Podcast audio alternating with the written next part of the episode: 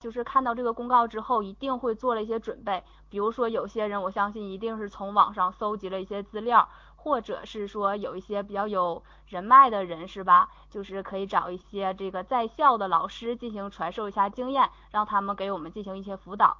那么辅导完之后呢，我们就会从这个小女孩变成了一个钢铁战士，也就是说像现在这样。但是我现在就有个疑问。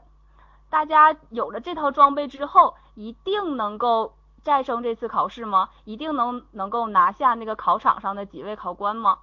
这是不一定的。那么我们还需要一个非常非常系统的这个学习，通过一定的专业的这个模拟，然后进行这次战争，这次战争才能够取得一定的胜利。也就是说，最后呢，我们要向这个。战士一样具有高装备的武装，然后才能够拿下场上的考官。那么大家来看一下，怎么了？问了什么？问了好几遍啊！那个教务老师给他回答一下吧。那现在我们来看一下这个大连金州的这个公告解读，我们来一起看一下这个面试要求它到底是什么。我们在这场面试当中，从他这个公告当中，我们到底能够得到一些什么样有用的信息呢？我们一起来看一下，说面试采取现场抽题、备课、试讲的形式进行，主要考察的是适应实际工作岗位知识和岗位的实际操作能力。那么现在大家跟我一起来看一下，说从这第一句话当中，我们就已经已经能够确定了这次考试它的面试考试形式是什么样子？是试讲的形式。我想在座的应该有一些师范类的考生，是吧？大家都知道这个试讲和说课的区别，往往面试只有这两种形式。那么从现在他发的这个公告上来讲的话，已经确定了面试的这种形式就是试讲。那么在试讲过程当中，我们必须要体现出我们的综合素质，还有专业知识以及岗位的实际操作能力，才能够在众多的考生当中得到这个岗位。那么在试讲过程当中，怎么才能体现你的综合素质、专业知识和岗位的实际操作能力呢？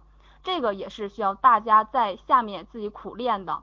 因为有些考生，我带过一些学员，刚开始做测测评的时候，发现根本就不知道怎么讲课。就算是有一些有实际教学经验的人，也是上台之后还是有一些弊端的。那么现在我来，我们再一起来分析一下这个面试录用这个公告，它是什么意思？这个我们大连这个金州的公告跟别的地方不太一样，这个考试，别的地方大家都知道，可能有些学员是参加过的，是吧？都是通过面试之后，然后再进行，都是通过笔试之后，然后再参加这个面试的。面试之后呢，再通过这个面试啊和笔试的成绩综合到一起，然后进行一个综合的排名，才可以最后经过录用。啊，对，这次是直接面试，大家都看见了，是吧？这次直接面试呢，其实来讲的话还是有一定难度的。为什么？因为笔试的话可以看出来一个人的学习能力，但是直接面试它是怎么回事呢？其实它这是一个软性的东西，考官手艺高手艺低，我们都可能这个分数是不一定的。这个时候就需要大家进行非常非常系统的训练。而且在我以前带过的一些考生当中，一些学员当中会发现，这个学员真的笔试成绩真的特别特别的好。有的可能是第一，有的是第二。我上次带的那个学员，第一的学员，但是发现他在进行试讲的时候，他因为从来没上过讲台，他就手嘚瑟啊，说话声音都是都是那个抖的，练了好几天才改改掉这个毛病。所以呢，就是在直接面试的时候，这就要求我们在试讲的十到十五分钟之内，一定要注意自己的教姿教态。你能不能 hold 住整个讲台？你能不能在这个十到十五分钟这个期间？展示出你最好的状态，不仅要展示出你的教姿教态，还要利用这个十到十五分钟时间，把这个整个学科的一个核心的知识内容展示出来。大家可以在台下想一想，现在如果给你抽了一天题目的话，比如说是生物的也好，数学的也好，给你二十分钟或者是半个小时的备课时间，你能不能最后用十到十五分钟的时间展示出来一堂完整的课呢？大家可以现在想一想。如果是你现在就开始考试了，你们现在的状态可不可以做到这一点？那么今天的这个备考的指导呢，主要是针对以下四个方面来进行。首先，大家可以跟我一起来看一下，说这个面试的概念，但顾名思义就是面试它到底是什么？大家可以想一想。然后面试它的形式是怎么样的？现在刚才进行那个公告分析已经知道了，它采用的是试讲的形式。那么试讲他到底应该注意一些什么呢？还有面试的整个流程是什么样的呢？从我走进备考室的那一刻起，我到底应该做一些什么？最后的就是大家都知道面试嘛，一个软性的考测评方式。那么这个礼仪对我们来讲到底有多多重要呢？我们要以一个什么样的礼仪来面对我们的考官？这些都是我们需要思考的。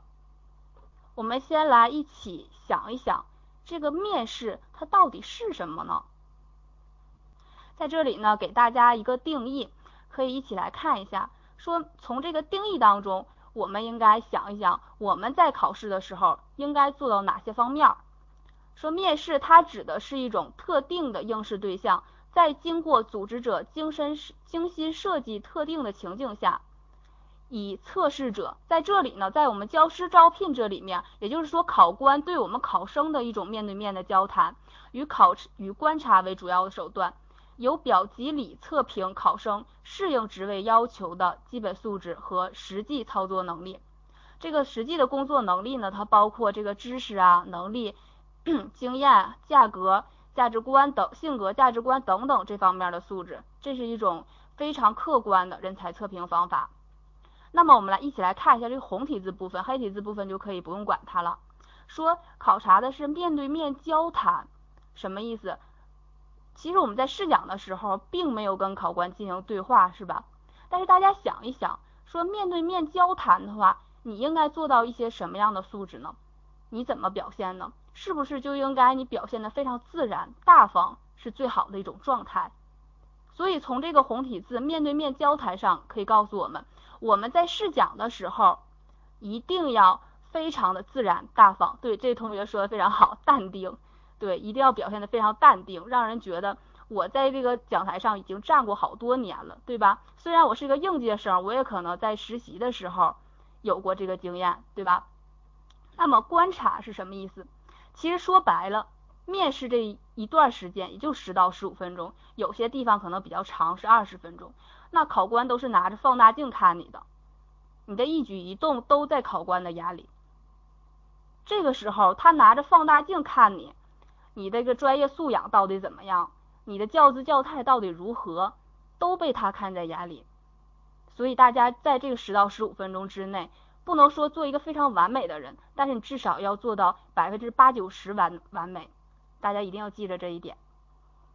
那么现在我们已经知道这个面试它到底是什么了之后，说我们到底在考场上应该表现出哪一些基本素质，才能让考官喜欢我们呢？没有声音吗？还是别的学员能听见吗？还是就这两位学员听不见？啊，好，有人能听见，那可能是那个网速不太好。嗯，好，来，我们再继继续接着看啊。说那个教师面试他到底需要一些哪些基本素质？现在其实大家可以想一想，说如果你现在抽题就是在考试的话。你要展现出来哪些基本素质，才能够战胜你的竞争对手？可以在下面想一想。啊，这位学员先简单回答一下，你说你这个试讲是独立备课时时间是二十分钟，试讲不超过十分钟。你这个是片段教学的形式，当然你这个有，你这是大连金州的吗？我想问你，这个这个公告，你粘的这个公告是大连金州的吗？你回复我一下，然后再回复你这个答案好吗？来，我们继续现在上这个课。啊，他说的是是大连金州的这个公告是吧？这是针对这个小学体育的。那你这个就是备课时间是二十分钟，你的试讲时间是不超过十分钟的。你通过这个十分钟要展示出来一堂课，但是专家提问就代表的是有答辩环节。然后你这个技能展示，比如说你可能是让你展示一个三分投篮呀，一些体育方面的技能是这么个意思。啊。我现在开始讲一下这个测试内容，好吧？然后有什么问题的话，最后我们再一起问一下。说这个测试内容需要在我们这个十分钟之内的话，展示出来这八项基本素质。这八项基本素质也非常令人头疼，是吧？说有职业认知啊、心理素质啊，还有仪表仪态、言语表达、教学设计、教学实施、合理预设、教学评价。大家可能看到这个八项内容的时候，就觉得特别特别的头疼，说在哪展现出来呀？我十分钟怎么可能展现出来这么些这么多内容？其实很简单，就像刚才这个体育老师应该是他考的是体育，他说有个专家提问的环节，其实就是这个答辩的环节。那么在职业认知方面就会有答辩的题。很简单，给大家举个例子，比如说考官在你试讲之后就会问你一道题，说你对教师这个职业怎么看？或者是说你认为教师应该具备哪些基本素质？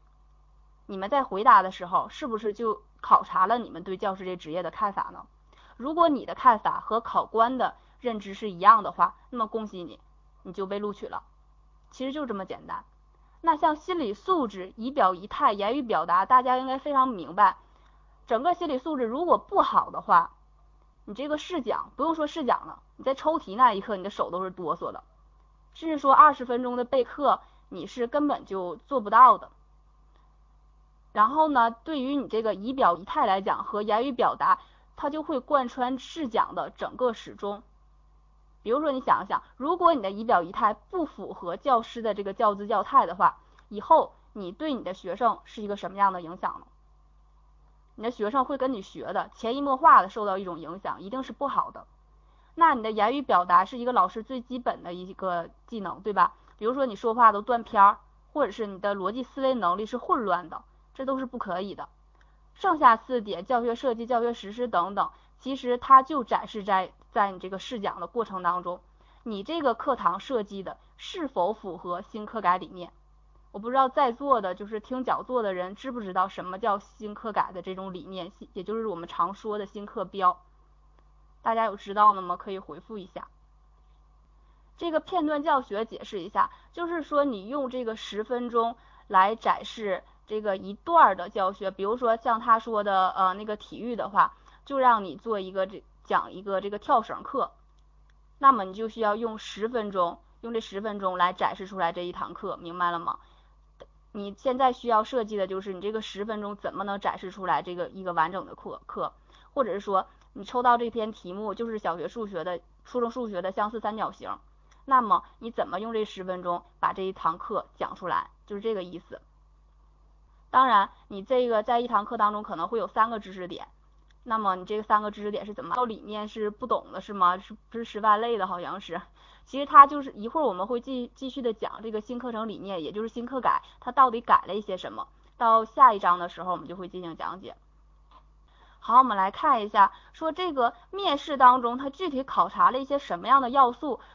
老师到底什么才是一个合格的老师？你在十分钟之内到底应该展示出你的哪一面，才能够战胜其他的对手，在你所有的竞争对手当中脱颖而出，你就是最后的冠军。其实无外乎就是展示三点：能教、会教、用心教。不管是你在这个面试的十分钟之内，还是说你以后真的到了这所学校当老师，都必须体现这三点，因为这才是一个合格的老师。只有你体现了这三点之后，你的课堂才能够被学生所接受，你才能教出来好的学生。那么从能教角度来讲的话，其实很简单，你一个生物老师，你一定要掌握生物的专业知识，对吧？如果你这个专业知识技能都不懂的话，你就没法教学生。其实这个就是能教，但是大家一定要注意一点，知识的严谨性。有些学生可能会讲一讲之后，你就会发现他有很多细节方面的东西是不注意的，也就是说他没有做到用心教。什么意思呢？我以前带过一个物理老师，他这个画用那个平行四边形法则的时候，就发现他正常是应该有两条实线。两条虚线，但是他给我画的都是虚线，都是实线。那么剩下两条他并没有画虚线的话，这个时候考过面试考官里他是有专业的物理老师的，这个时候你就会被扣分。所以这些小的细节都是我们需要注意的。那么什么叫会教？会教又说到这个新课标了。新课标要求我们必须要做到用合理的教学方法。灌输合理的教学理念来上好这个本堂的课，那这个教学方法就是有一定说到的，不能够再采用以前的。大家回忆一下，我们小学的时候在上课的时候，老师是怎么上课的？大老师一般都会说，这节课我们来学习学习什么？啊，大家一定要记住哈，这个是中考或者是高考的考点，大家一定要记住，或者说你刚才问的这个小学英语，哎，这个是我们到时候考试的语法啊，一定会考的，老师经常会说这么一句话。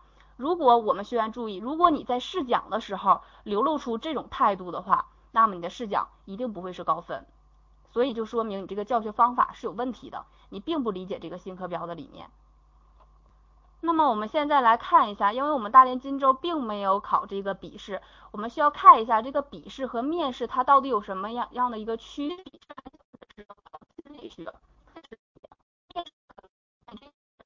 你走进气门的这个题，考官看你这个精神状态比较好，可能他就已经给你定一个分了，可能给你定的档就是七十五分。那么你这堂课。你的展整体展示是非常好的，你的知识点是没有进行错误的，包括你的教姿教态也是，就是，那么你就得了八十分，或者是说是八五分。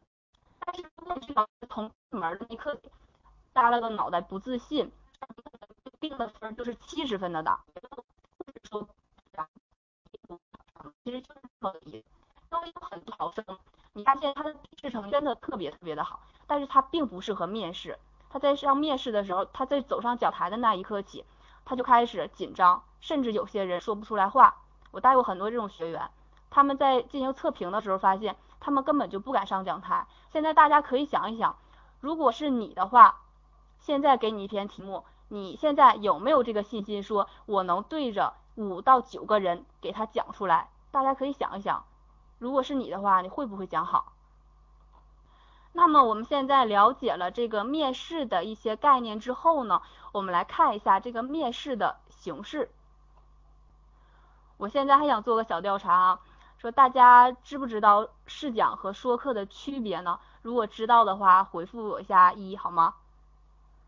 啊，看来大家都挺厉害的是吧？啊，有不太清楚的，那好吧，那我再进行一下讲解。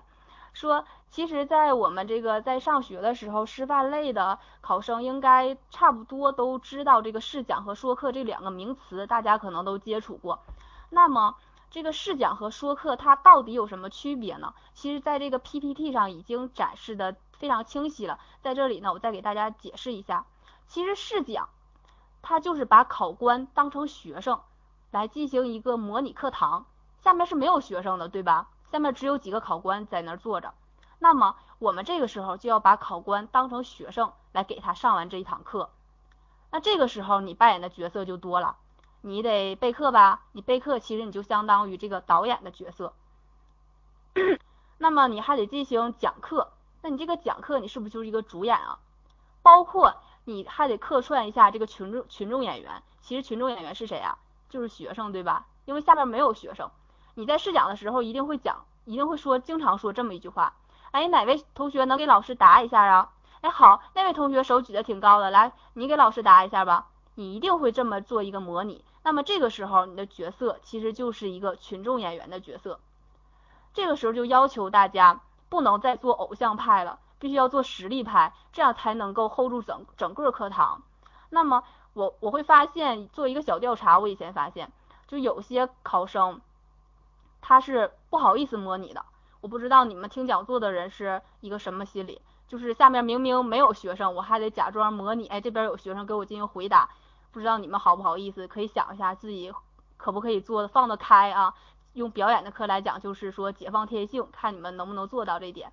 那么在进行试讲的话，说有些考生我也在做测评的时候发现，他讲课其实他敢上讲台，但是他讲的课吧，让我觉得特别乱。也就是我们经常说的，他这个逻辑思维是混乱的，他这个流程是乱的。那么怎样才能让他不乱呢？其实无外乎就是按照我们经常说的这个课堂教学的四部曲来进行。你按照一个流程来进行的话，那么你的课就一定不是乱的。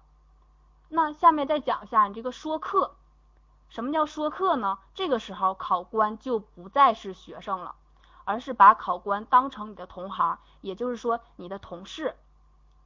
这个时候你进行说课的话，大家不知道在学校有没有参加过那种说课比赛？其实就是跟这个考官跟同行进行了探讨，我这节课教了一些什么，我是用了一些什么样方法教的，那我为什么要用这种方法进行教呢？其实就是相当于探讨。但是这个说课它也有一定的难点，有些考生因为说课我们是需要写说课稿的，有些考生就是会把这个说课变成了做报告。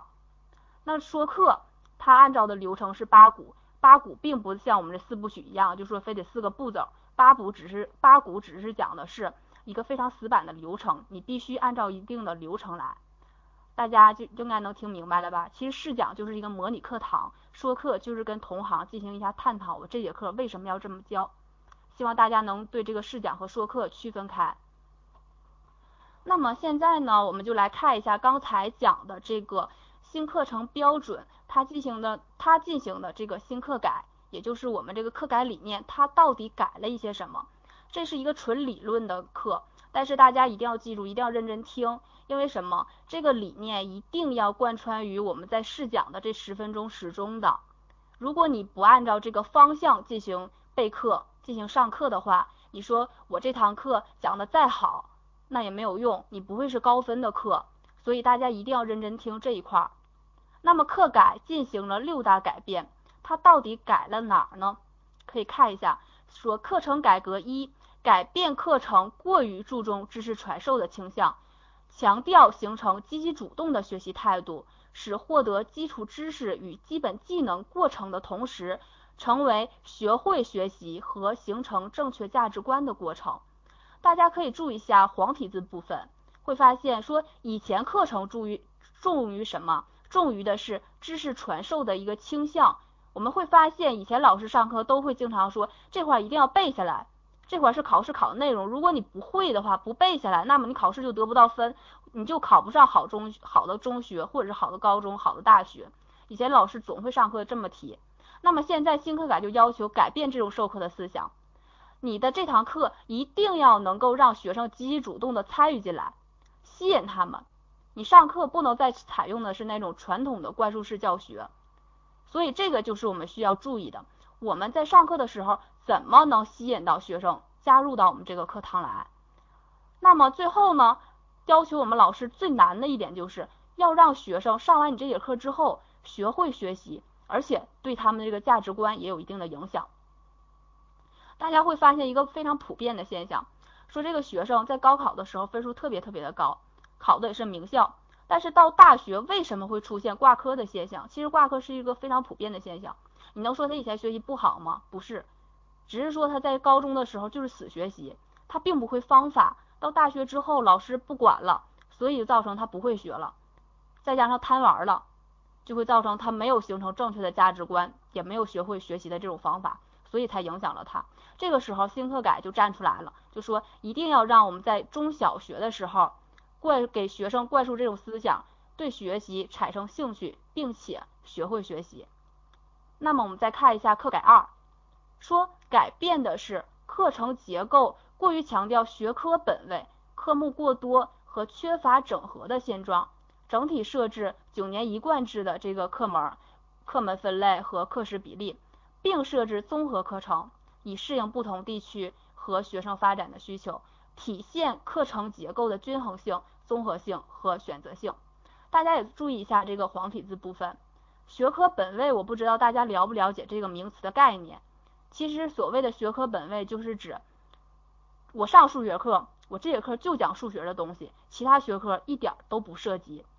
但是现在呢，就要求他改变这种思想，所以我们在上课的时候一定要注意，要涉及其他的学科。也就是说，我们在上课的时候要有一种思想，学科交叉这几个字。